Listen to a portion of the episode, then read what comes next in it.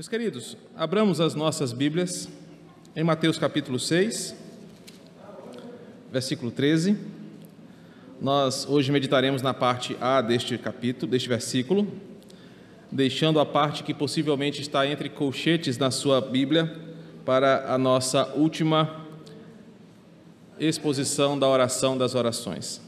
Nós estamos ah, caminhando na oração de Jesus, numa série chamada a oração das orações, onde fizemos o estudo expositivo da oração do Senhor a partir do versículo 8 do capítulo 6 é, de Mateus. E hoje nós falaremos a primeira sentença, do versículo 13.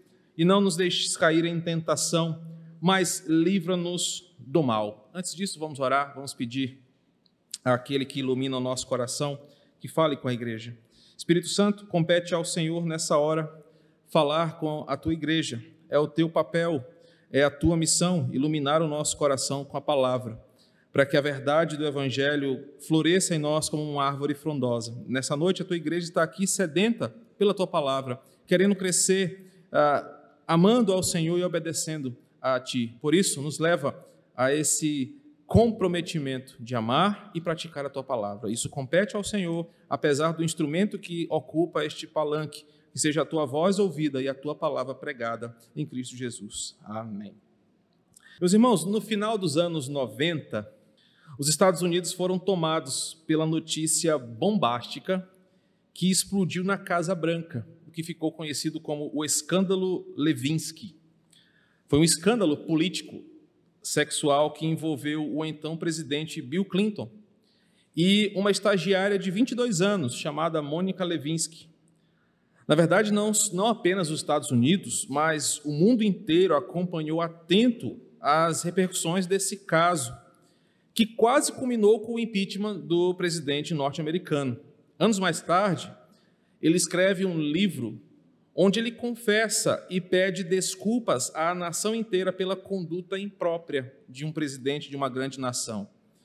Nesse livro, o ex-presidente Bill Clinton então responde a uma pergunta feita por uma repórter sobre como ele, o presidente da nação mais importante do mundo, foi capaz de cair daquela forma com uma pessoa como a Mônica Levinsky.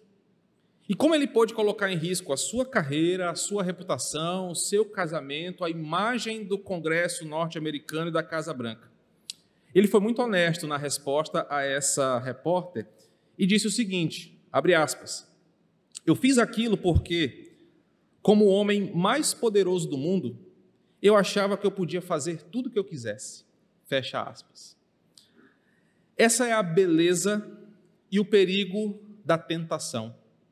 O tema desse trecho que hoje nós vamos caminhar dentro da oração das orações. Quando a tentação se apodera de nós, ela promete muito em troca, em algo que parece fácil prontamente alcançável, delicioso em sua resposta. A tentação faz tudo parecer muito simples. A tentação faz as coisas parecerem fáceis, sem consequências severas, faz com que aquilo que é impossível para os outros talvez seja possível para você. A tentação nos dá esse sentimento de poder incrível acima de todas as coisas. É de fazer o que outros não querem que eu faça, é de fazer o que os outros não podem fazer, é a exemplo do ex-presidente, eu posso fazer o que eu quiser. Quando pensamos em tentação, pensamos que ela tem o poder de não nos limitar nos nossos desejos mais obscuros e talvez mais profundos da alma. Assume um lugar mágico dentro de nós, assume um lugar atraente que nos conquista numa escada que começa com a imagem de uma pista gloriosa, mas que termina em um precipício. A tentação sempre é vantajosa, sempre é satisfatória, sempre alegra o coração em primeiro momento, sempre traz algum tipo de retorno beneficente para mim. E ela faz isso como um passo de mágica. Ela faz isso muito rápido, a ponto de muitos de nós não termos o discernimento de onde começa a tentação e como nós chegamos àquele ponto. Nós às vezes nos damos conta que caímos ou que sofremos uma investida severa do inimigo quando o estrago já foi feito quando o pecado foi descoberto, quando a consequência se tornou severa e danosa para muitos de nós. Foi assim lá no Éden. Se você parar para pensar, uma perspectiva de Gênesis nos mostra que Satanás prometeu a Adão e Eva serem como Deus. Mas a pergunta é: todo domingo você ouve isso daqui do púlpito? Nós devemos ser imitadores de Cristo. Nós devemos fazer aquilo que o próprio Deus nos ensina a fazer porque Ele agrada. O que parece ser tentador nisso? Nada. Mas a forma como a serpente fez de enganar o primeiro casal para fazer algo que fosse proveitoso, satisfatório, vantajoso, lucrativo, foi que levou o primeiro casal à primeira queda. Foi assim com Bill Clinton também. Uma jovem disponível seduzindo um homem de meia idade a fazer algo que não era convencional. Foi assim com o próprio Jesus, quando ele estava no deserto e fora tentado a violar quem ele era em prol de benefícios que esse mundo poderia oferecer: pão, cuidado, glória e honra. E é assim comigo e com você todos os dias. Nós somos tentados todos os momentos, todos os dias, para fazermos coisas que comumente não fazemos na nossa rotina. É de encontrarmos um lugar dentro da nossa alma que busca uma quietude que nós nem podemos ter, porque nesse mundo temos aflições e teremos aflições, ou uma paz que burla a lei do Senhor. Quando nós observamos essa sentença da oração das orações, percebemos que até aqui Cristo vem preparando o terreno, nós já estamos no final da oração, modelando aquele que ora em muitos aspectos. E Jesus termina a oração pedindo por proteção, uma proteção que é contra o inimigo que se levanta contra nós, mas também contra o nosso próprio coração. Já disse um livro antigo no meio secular que a melhor forma de você conhecer uma, vencer uma batalha é você conhecer de perto o seu inimigo. E esse livreto, muito famoso, diz: tenha os seus amigos por perto, mas tenha os seus inimigos mais perto ainda. Quando Jesus ensina nesse trecho da oração das orações sobre o problema e o perigo da tentação, ele está nos ensinando a como enxergar um inimigo sutil, apetitoso, por vezes agradável, que parece nos oferecer com uma mão coisas boas, mas que no fundo quer nos destruir. Por isso, eu preciso apresentar para você hoje o que é a tentação e por que Jesus escolhe essas palavras e não outras. Por que Jesus escolhe esse tema para encerrar a oração e não outro? E porque ele nos ensina a orar pedindo a ajuda do alto, ao invés de criar dificuldades para as tentações nos derrubarem. Para começar, eh, precisamos saber que a tentação é algo que você não consegue identificar a olho nu. É algo sempre muito sutil e que por si só não é pecado. A tentação por si só não é pecado, mas ela leva como uma avenida larga ao pecado que vai te derrubar. Quando nós pensamos sobre a tentação, pensamos que ela sempre aparecerá em uma forma inocente e vantajosa. Por vezes somos tentados em coisas que parecem boas, em coisas que são definidas como boas ações, bons pensamentos, resoluções de desejos, porque ela vem sempre sutil, feliz, alegre, leve, em forma de um relacionamento extraconjugal, em forma de uma negociação que, pra, se ninguém souber, ninguém vai descobrir sobre situações em que parecem nos trazer até paz de coração. Mas, como eu disse, ela é como aquela avenida larga, confortável de dirigir, cujo o final é o pecado e sua destruição. Eu preciso também lembrar você que Paulo escreveu que nós não seríamos tentados além das, seríamos tentados além das nossas forças. Tiago também disse que nós somos tentados pelas nossas cobiças e que Deus não tenta a ninguém. E a própria Bíblia dá a Satanás o nome de tentador. Essas questões nos dão indícios sobre a sutileza da tentação e o perigo que nós vivemos. Em Paulo, nós aprendemos que ao falar que nós seríamos tentados em coisas que nós podemos lutar contra, significa que a tentação, a tentação tem muito mais a ver comigo, com os meus desejos, com o meu coração, do que com coisas sobrenaturais. Em um mundo onde culpar o diabo tem sido a estratégia de muitos para se tornarem vítimas dos seus pecados, Paulo vai ensinar que nós somos tentados em coisas que nós podemos lutar se olharmos para outro horizonte. Tiago vai dizer que a cobiça do nosso coração é que nos seduz, nos arrasta para um caminho de morte. Mais uma vez, um outro escritor do Novo Testamento diz que o problema da tentação não é apenas o tentador. Ele faz o que ele sabe fazer.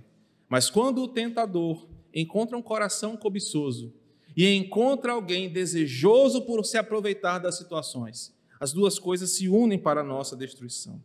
E também quando olhamos para o que a Bíblia diz sobre o caráter de Satanás, sabemos que ele sempre estará envolvido totalmente em nos envergonhar diante do que é a própria tentação em si. Ah, falando sobre isso, uma coisa essencial que você e eu precisamos aprender essa noite é que a palavra bíblica usada para tentação pode ser traduzida literalmente como uma prova, como um teste. E que a diferença entre tentação e provação é o resultado final que ela cai sobre nós. Tentação e provação têm a mesma finalidade, testar, provar, mas dependendo de como você responde a essa coisa, o final de tudo isso vai falar sobre o seu caráter.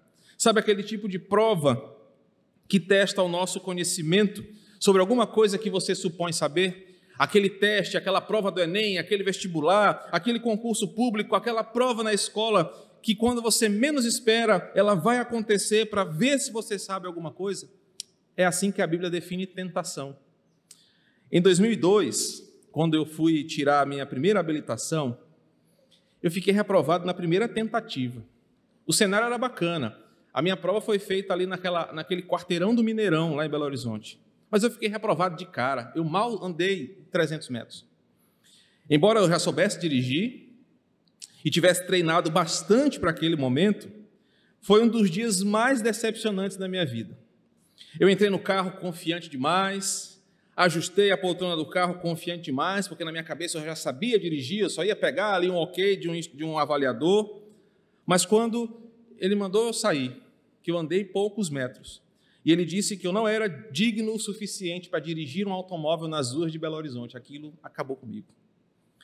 Minhas pernas tremeram, minha visão ficou turva, eu comecei a chorar. O resultado foi que eu encostei o carro, desci frustrado e fiquei mal por muitos dias. O que aconteceu?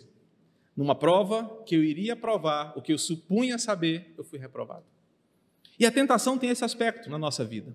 A tentação vai colocar você contra a parede em coisas que você acha que você é o que você sabe. E como uma prova, Deus vai usar a investida do tentador para provar que ou você de fato está aprendendo a lição e por isso você vence a tentação, ou que você não sabe de nada, você cai na tentação e precisa se humilhar e buscar ao Senhor, arrependendo-se dos seus pecados. A Bíblia ensina que a tentação é exatamente como essa prova que vai colocar a sua capacidade moral de manter firme a sua convicção de fé diante das circunstâncias.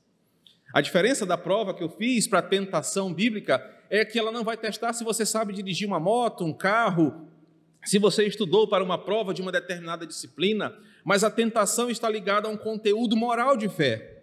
Se você consegue manter firme as suas convicções diante de diferentes circunstâncias e algumas muito boas, como por exemplo José na casa de Potifar. Que situação oportuna para um jovem cheio de vigor físico e libido se envolver sexualmente com a mulher do homem mais rico do mundo, sem que ninguém soubesse, sem que ninguém desconfiasse e tivesse ali o sonho de todo jovem ímpio, ter um relacionamento com uma mulher casada. Mas nessa tentação, o coração de José, como uma prova, foi testado moralmente para saber se ele mantinha firme as suas convicções diante de tantas circunstâncias que aparecem na vida comum de todos nós. A tentação testa para saber se realmente o que você diz que você sabe e vive é verdade em relação à sua vida com Deus. A tentação, portanto, sempre tem um foco muito específico, a levar você e eu a pecarmos contra o Senhor.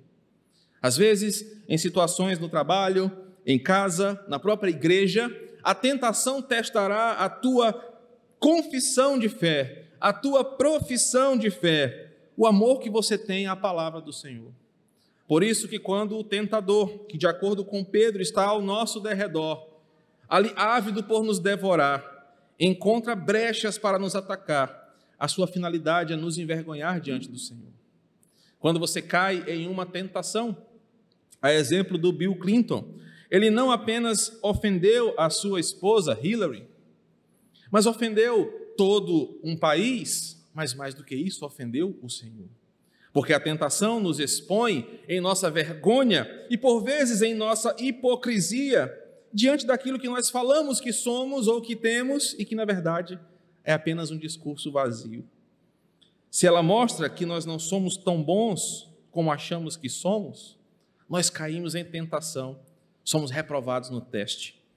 Como disse o pastor Tim Shedick, num livro muito legal chamado A Verdade sobre as Mentiras, a tentação tem um efeito revelador sobre nós. Ela descobre os desejos do coração, provando tanto a profundidade quanto a direção daquilo que eu amo. A tentação é uma batalha em que não se trata de vencer ou perder, trata-se de revelar quem você é ou que você mais ama. Quando pensamos em tentação, nós precisamos perceber que a presença dela não é o problema. Cristo não nos pede para que as tentações fujam da nossa vida. Cristo não nos ensina a orar pedindo que Deus não nos coloque em situações onde a nossa fé, a nossa moral, a nossa conduta sejam testadas. Porque o próprio Deus usa, de acordo com Gênesis, todo o mal para reverter em bem para o seu povo. Cristo não nos ensina a orar, nem viver um tipo de vida monástica, ascética, achando que o problema é a tentação. Não, a presença da tentação não é o problema. O problema é que a tentação vai revelar sobre nós, e é isso que nós não gostamos. Quando caímos na tentação, revelamos o pior de nós. Outra coisa muito importante que precisamos saber é que, sobre a tentação, é que somos tentados naquilo que revela sempre o pior de nós. É aquele amor que você diz ter pela sua esposa no altar, onde promete fidelidade, e você é tentado no adultério, e isso revela o pior do seu coração. É aquele compromisso com a família, com o direito, ah, com as coisas corretas que são desmentidos numa corrupção em seu trabalho ou em outra qualquer situação que você vive. A tentação revela o pior de nós e ela revela aquilo que nós geralmente tentamos esconder a todo custo. Nós somos tentados naquilo que nós insistimos em guardar nas gavetas da nossa alma, impedindo que o outro conheça e que o próprio Senhor tenha acesso. Toda a tentação foca nas áreas que você insiste em não colocar no pés da cruz. Toda tentação, ela ataca naquilo que você alimenta secretamente como um pet, como um cachorrinho ou alguma coisa que você cuida com muito carinho e que não quer que ninguém mexa. A tentação ataca naquilo que você insiste em não abrir mão, insiste em não mudar, insiste em não colocar diante do Senhor.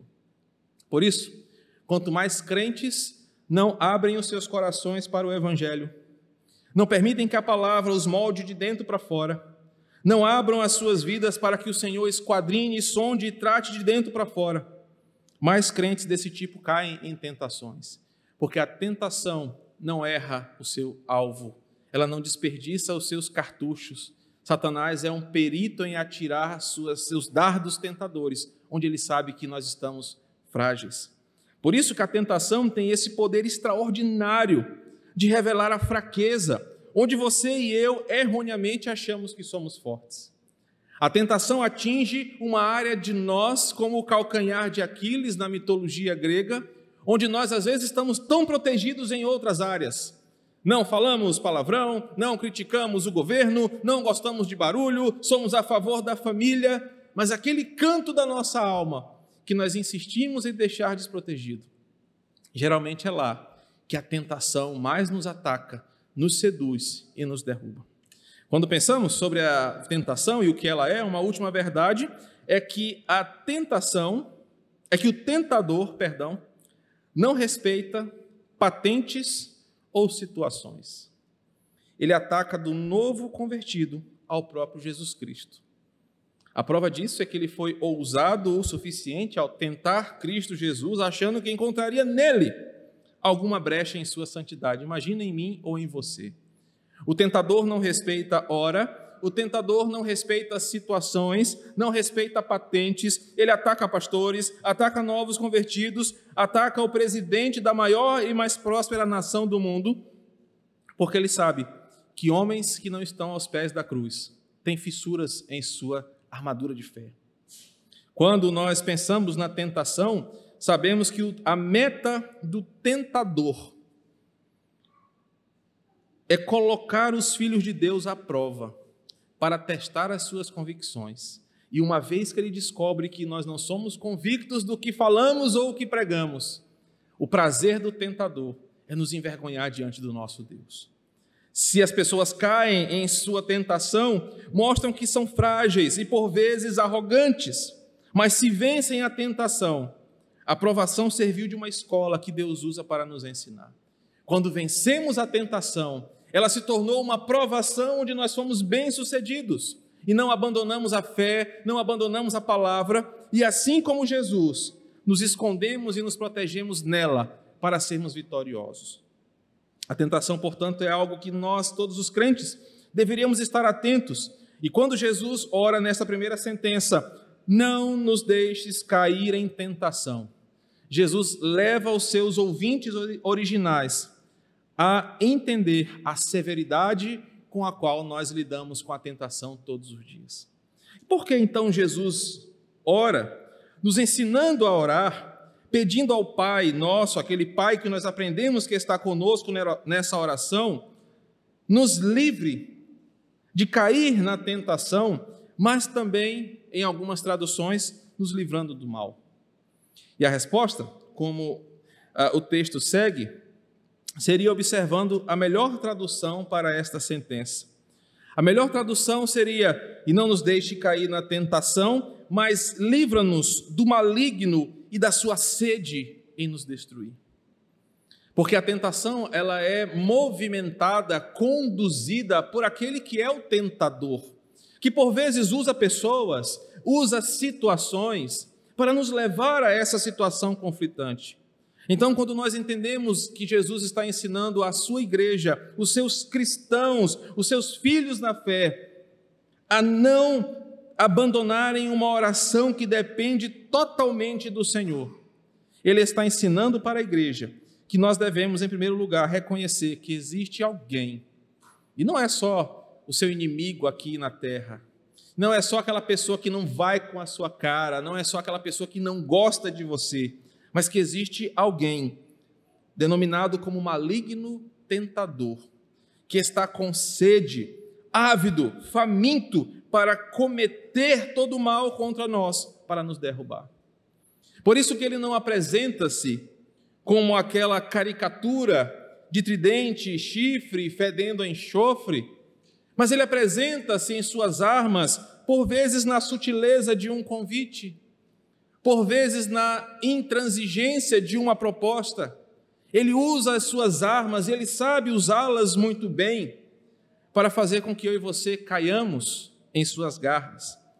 O ponto de entendermos por que Cristo nos ensina a pedir que o próprio Pai nos livre do mal é que nós, humanamente falando, não podemos vencer a batalha sozinho contra o tentador. Porque uma coisa que ele sabe, ele nos conhece, não tão bem como o Senhor, mas por vezes melhor do que nós. No aspecto de que ele é muito observador e essa é uma das suas características desde o Éden, essa é parte da sua sagacidade. E como eu disse, ele procurará a brecha para atacar certamente em seu coração. Então Jesus ensina: olha, quando vocês estão nessa caminhada de fé, que por vezes vai ser difícil, por vezes o mundo virá com muitas propostas, de muitas formas. Tenham cuidado, primeiro, da vida de vocês. Não deixem brechas, não deixem muros fissurados, não deixem portas entreabertas, não dê espaço para o inimigo. Por isso que Mateus vai relatar que pouco tempo depois Jesus vai orar com os seus discípulos e ele diz para ele: Olha, vigiem e orem. Dois verbos usados num contexto militar de um, alguém de alta patente cobrando dos seus soldados atenção, vigilância e não descanso no tempo da tarefa. É só assim que nós vamos vencer o maligno quando ele se levantar para nos atacar com aquilo que ele sabe fazer. Então, por que Jesus nos, nos ensina a pedir para que o Pai nos livre do mal? Porque Ele sabe que existe um maligno ávido para destruir e envergonhar os filhos de Deus. Uma segunda coisa importante sobre essa oração é e por que, que Jesus nos, nos leva a pedir para Deus nos livrar do mal e do maligno, é que a tentação cega aqueles que não pedem ajuda do alto. E você não consegue ver os seus limites com clareza. O saudoso pastor David Paulinson relata num livro uma das questões mais interessantes sobre como o adultério estraga uma família. E ele relata o trecho de um aconselhamento que ele fez, ele diz que o consulente falou assim: "Pastor, eu nunca imaginei". É muito interessante isso no seu livro, que aquela cordialidade em ensinar uma coisa para uma colega de trabalho recém-chegada no escritório causaria tanto estrago no meu relacionamento. E o capítulo do livro ele discorre como o pecado, em sua sutileza tentadora, leva à ruína do homem. E nesse capítulo do livro ele diz que de um, ensinamento de um aplicativo, sei lá, de, um programa da, do trabalho, começou um cafezinho no no intervalo do, do, do, trabalho, começou a ensinar onde ficavam as coisas no escritório, começou as conver começaram as conversas fora do ambiente de trabalho, muitas risadinhas, muitas conversas, os almoços no horário de trabalho, as amizade, a amizade se tornou algo a mais, as carências se juntaram, o casamento de, dos dois foi arruinado.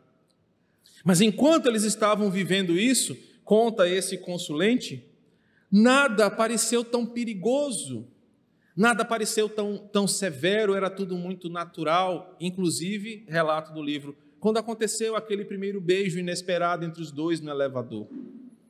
A tentação ela é perigosa e por isso Cristo não nos leva a olharmos para nós para lutar contra ela, mas pedir suplicando do alto que venha a nossa proteção, porque a tentação cega aquele que está envolvido nela.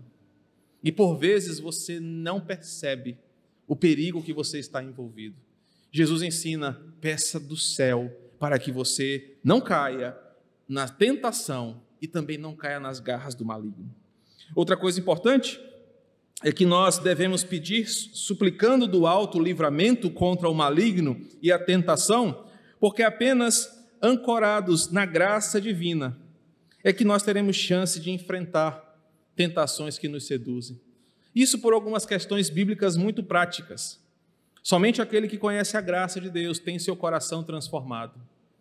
Ele não olha mais o adultério como uma vantagem, ele não olha mais a propina como uma vantagem, ele não olha mais o suborno ou qualquer outra coisa assim. Porque ele sabe que tais coisas ofendem ao Senhor. Porque ele sabe que essas coisas são práticas do velho homem e ele já abandonou essas coisas. Somente não cairá em tentação Somente viverá livre do maligno em suas investidas aquelas pessoas que estão amparadas, mas não apenas amparadas, mas ancoradas na graça divina, porque seus corações já foram transformados. Grave isso no seu coração. O que para nós cristãos é tido como tentador, para o ímpio é vantajoso. A ética do mundo leva a tentação a ser benéfica para quem cai no mundo é uma aventura, é uma adrenalina, é algo legal que vai acontecer. Somente quando nós temos a clareza da realidade escancarada em nós pela verdade que liberta, é que nós percebemos que apenas a graça nos liberta da sedução que leva à morte, de acordo com Tiago. Deus dá sempre forças, e esse é um outro argumento. Deus dá sempre forças ao cansado, sustento para o fraco. Ele é sol e escudo, nós acabamos de ler. Ele é torre forte, ele é fortaleza onde nós nos guardamos dentro. E ele diz que basta pedirmos, buscarmos, batermos, que ele vai usar distintos meios de graça para nos livrar das tentações. E, nesses distintos meios de graça, eu detalho que às vezes Deus usa a própria palavra para nos exortar contra aquilo que é tentador. Mas por vezes ele usa a comunhão da igreja aquele irmão amigo que te exorta, que te chama a atenção, que se preocupa com você, que te leva a perceber o caminho que você pode estar enveredando. Por vezes Deus leva-nos a ver através do toque sensível, como a mesa que nós participaremos daqui a pouco, que estarmos diante dela nos chama para um arrependimento e nos libertar das garras da tentação. Eu quero concluir essa primeira parte do versículo 13, deixando a parte entre cochetes e o final da oração para a semana que vem, se assim o Senhor nos permitir, levando você a entender o que Jesus está realmente construindo até aqui. Nós chegamos na reta final da oração das orações. Alguns pastores talvez nem pregariam o que está entre cochetes, mas eu quero levar você a perceber que até aqui nós fizemos uma jornada, no mínimo, desafiadora, para não dizer fantástica. Ela modelou a nossa forma, como nós preparamos o nosso coração para orar. Versículo 8 do capítulo 6. Jesus primeiro preparou o nosso coração, a nossa postura, antes mesmo de começarmos a orar, a falar com o Senhor.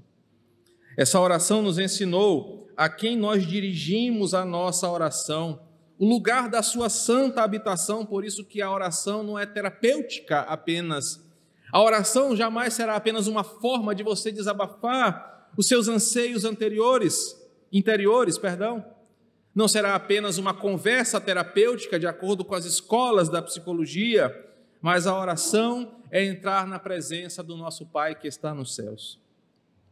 Essa oração modelou a nossa forma de confiar a nossa vida aos seus cuidados, submetendo o nosso coração à sua vontade. Nós fomos incentivados a confiar na sua divina provisão e pedir a ele apenas o que é essencial para uma vida de louvor e gratidão.